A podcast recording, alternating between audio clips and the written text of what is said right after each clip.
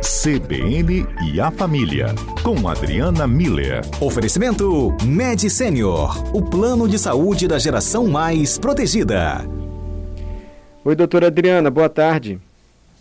Boa tarde, Mário. Boa tarde aos nossos ouvintes. São terríveis as imagens e as notícias que chegam lá do leste europeu, né? Mais uma guerra que o mundo vai enfrentando. Mas já tinha um tempinho que a gente não tem imagens assim tão sofridas, né? As pessoas saindo de casa, mais de um milhão de pessoas tendo que deixar suas casas assim de uma hora para outra, do nada, famílias se separando. Enfim, eu achei tão interessante a pergunta que você mandou para gente. Solidariedade também é um valor que se aprende? Não sei. O que a senhora tem a dizer, doutora Adriana? Então, Mário, vamos pensar um pouquinho sobre isso, né? É, realmente essa guerra na Ucrânia, por outro mais próximo de nós, né, a enchente em Petrópolis, são algumas situações extremas, né, Mário, é, onde a gente pode perceber claramente essas ações solidárias, né, a solidariedade ela fica evidente e, e é, é, é, é revelada, né, é, o tempo todo. Quando a gente pensa, Mário, em solidariedade, a gente está falando de um valor moral, né? E ele é interessante porque ele é, é, por meio da solidariedade a gente toma consciência das necessidades dos outros, aquilo fica perceptível para a gente e também nos coloca em movimento para contribuir, colaborar de alguma forma para que essas pessoas superem as necessidades que ficaram evidentes para nós. Então, não é só uma percepção, a solidariedade é uma ação prática. É, eu achei uma frase bonita que fala assim que a solidariedade torna os, os torna seus os objetivos dos outros. Então, ah, quando a gente pensa de novo na, na enchente em, em Petrópolis, né? Buscar os desaparecidos, escavar, limpar aquelas ruas, aqueles imóveis, é o objetivo do outro, mas isso se torna meu. Então as pessoas vão lá e rodam a madrugada e fica dia atrás de outro em função de é, minimizar ou contribuir de alguma forma para que as pessoas superem aquela situação, né? É, agora com relação à guerra, né, vários grupos, inclusive de brasileiros, se organizando para ajudar as pessoas a saírem daquela zona de perigo. Elas estão na casa delas, em outra cidade da Europa, né? Então estão lá na Alemanha, tranquilas, pegam o carro, vão até lá. Por quê? Porque elas tornaram delas próprias os objetivos, a necessidade dos outros, qual seja sair daquela zona de perigo, né? Então, como é que a gente explica isso? Olha que bonito, Mário, como é que nós seres humanos somos feitos, né? Existe em nós o que a neurociência chama de neurônio espelho. O que, que é o neurônio espelho? Os, o que são né, os neurônios espelhos? São neurônios que eles são ativados sempre que a gente observa a ação de uma outra pessoa.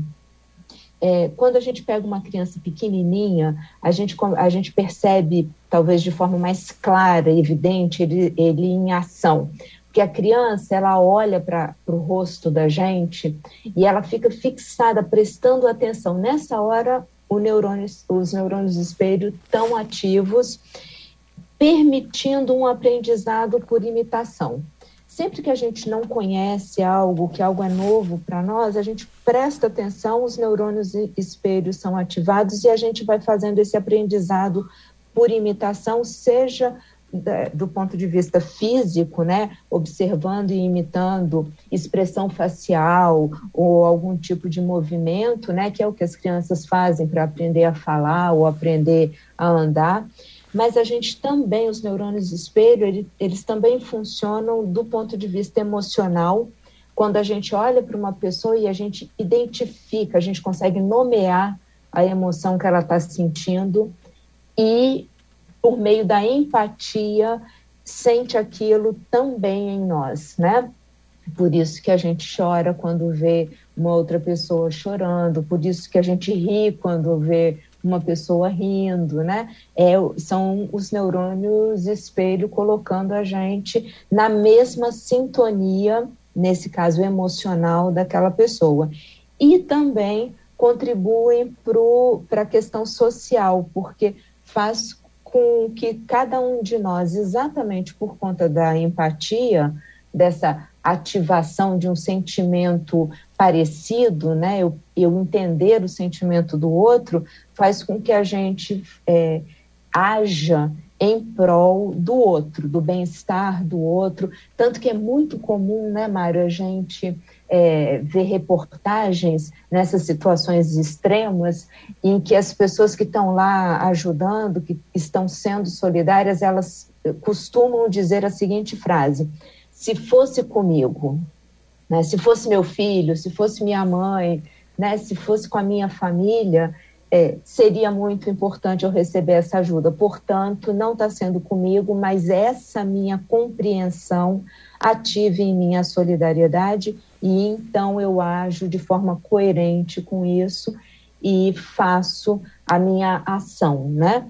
É, que pode ser ir lá, mas também pode ser contribuir é, é, de outras formas, né? Pode ser arrecadando doações para enviar para as pessoas que estão precisando, é, arrumar um, grupos né, de voluntariados que possam estar tá agindo é, em função de, é, de, tirar as pessoas de, da situação urgente de necessidade que elas estão, né? E aí a pergunta, né, Mário? Dá para ensinar? isso, solidariedade é um valor e ele é transmissível, né? A gente consegue passar para as outras é, para as outras gerações e é, sim, podemos já matar a curiosidade, né? Sim. Porque as crianças elas aprendem pelos exemplos. Perfeito. Então a gente precisa estar muito muito atento a isso, né, Mário? É, elas vão ver os nossos exemplos quando a gente, por exemplo, faz doação de roupas ou de itens né, de boa qualidade, sejam novos ou que a gente não está usando em casa, é, em todas essas campanhas de doação que existem frequentemente, né, quando as crianças participam e, e, e, percebem os pais e as pessoas importantes na vida delas, ensinando algo que eles sabem, então transmitindo, né? quando ele, quando também elas podem participar ou vêm os pais participando de projetos e ações voluntárias, enfim, né? Quando elas conseguem, pelo exemplo, ou seja, pela ativação de neurônios espelho, é, aprenderem por imitação esse valor da solidariedade, porque ele está evidenciado nas relações familiares. É, essa pergunta que a senhora sugeriu, né, talvez seja o maior antídoto para a indiferença. Né? E se fosse comigo? E se fosse eu? E talvez vencendo a indiferença, a gente se movimente e gere ações de solidariedade, como a senhora disse. Solidariedade se reverte em ações. Doutora Adriana, é... como é que a gente faz com as crianças quando tem um noticiário como esse agora de guerra, bombardeio, o pai fica para lutar, a família sai com a mãe sai com as crianças, o homem tem que ficar lá para lutar na guerra, enfim. A gente deixa assistir o noticiário, a vida como ela é, assim como diria o Nelson Rodrigues, ou a gente tem que filtrar de alguma maneira essas informações, ainda que sejam fatos, ainda que sejam fato para as crianças. Mário, vê só, depende muito da idade das crianças, tá? Então vamos lá. Adolescentes que já têm pensamento abstrato conseguem entender que o mundo é grande, que a Ucrânia está lá na Europa, muito longe daqui, né? E, e conseguem pensar em todas as a, a, origem de uma guerra, conseguem fazer uma elaboração dos impactos. Então precisa ter capacidade de entender de forma abstrata todo esse conjunto complexo né, que, que gera uma guerra e os efeitos dela. Então, se são adolescentes, muito provavelmente já estão tendo contato com essas informações, né? É, então é importante a gente sentar e conversar com eles sobre isso, vendo o que, que eles sabem, o que, que eles estão ouvindo, o que, que eles acham. Quando a gente pergunta para um adolescente o que, que ele acha sobre alguma coisa, a gente nessa hora está tá entendendo, está estimulando o adolescente a se posicionar, e, e ne, nesse posicionamento a gente consegue perceber os aspectos de valores morais que ele traz, né? Então, isso é certo, isso é errado, por que, que é certo, por que, que é errado, é, quais são as considerações deles sobre esse conflito que está acontecendo, né?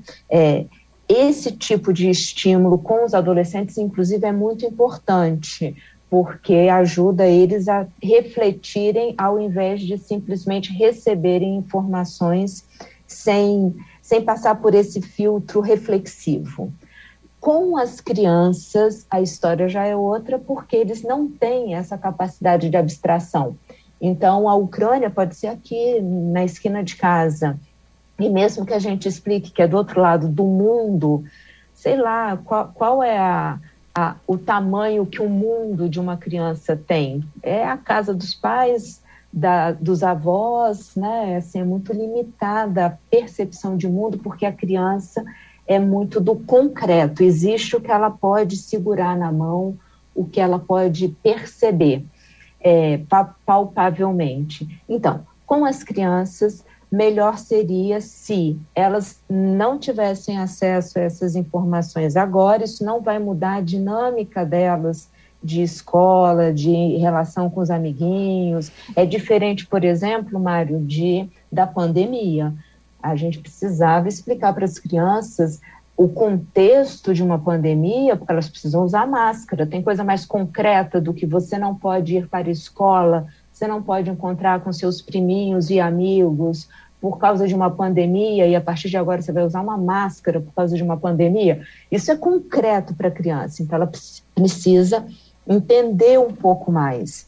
Uma guerra, de novo, lá longe, é muito abstrato para uma criança então, ela, é, é, isso não vai ter um reflexo na, na vida concreta dela. De novo, podemos falar que a gente vai se envolver aqui em envio de doações para a Ucrânia, é, se alguma criança tem um, algum parente, né, algum descendente, é, se, se alguma criança é descendente de algum ucraniano. Então, ok, poder fazer essas aproximações e essas conversas com a criança e perguntando para elas, né, o que, que elas sabem, é, se por acaso a criança passa e vê, porque agora os noticiários estão passando o tempo todo, né, explicar que isso é lá longe e que é, aquelas crianças estão todas com é, parentes, né, estão com suas mamães,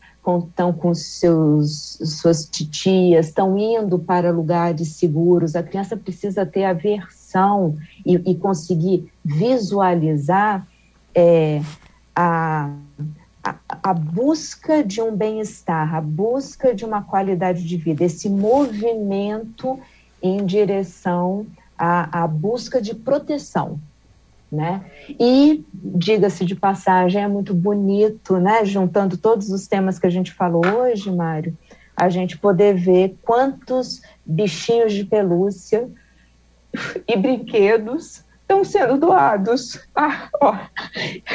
Isso é empatia. Percebemos. Porque é isso que as crianças precisam. Tá vendo que é a coisa concreta? Uma criança ela precisa desse concreto né, de, de sair de uma situação de perigo e encontrar um brinquedo, porque ela pega esse brinquedo e ela pode cuidar daquele ursinho de pelúcia da mesma forma, no, neurônios espelho, da mesma forma que mamãe está cuidando de mim. Então, mamãe cuida de mim, a família da mamãe cuida da gente e eu cuido desse bichinho de pelúcia que estava aqui sem, sei lá, numa caixa, né? Assim, Sim sem ninguém para olhar por ele. Então é assim que a gente vai transmitindo solidariedade, explicando como é que a vida é e mostrando para as crianças, adolescentes, jovens, adultos e idosos que é a solidariedade que nos torna humanos, né, Mário? É Sempre isso que bom. nos diferencia. Sempre bom ouvir a doutora Adriana Miller. Obrigado pelas dicas práticas. A senhora foi muito clara quando a senhora disse, olha, adolescente a gente trata de um jeito, criança a gente fala de outro jeito, e por falar com o coração, aqui para a Rádio CBN. Sua emoção é super compreensível e bonita. Obrigado, doutora Adriana. Obrigada a você, Mário, a todos os ouvintes, e vamos ser solidários, porque isso transforma o mundo. Até a próxima quinta-feira.